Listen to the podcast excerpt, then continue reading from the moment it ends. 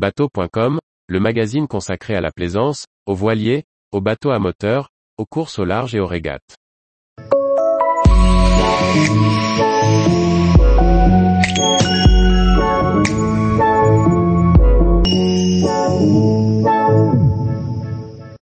Bouée fer à cheval, quelles indications dois-je noter dessus?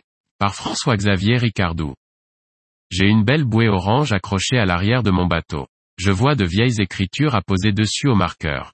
Que doivent-elles mentionner? Le nom de mon bateau?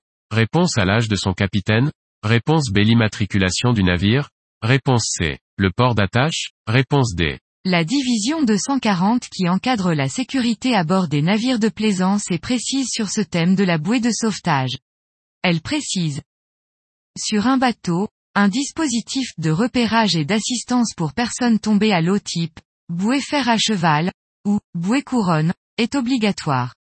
Cette bouée doit avoir une flottabilité minimum de 142 newtons, être munie d'un dispositif lumineux étanche, et permettant une mise en œuvre sans autre intervention que le largage à l'eau.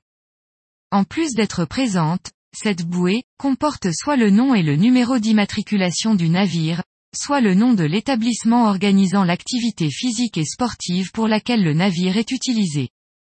Sur nos bateaux de plaisance individuels, il faut donc noter à l'aide d'un feutre indélébile ou de peinture, sur les deux faces de la bouée, le nom du bateau ainsi que son numéro d'immatriculation.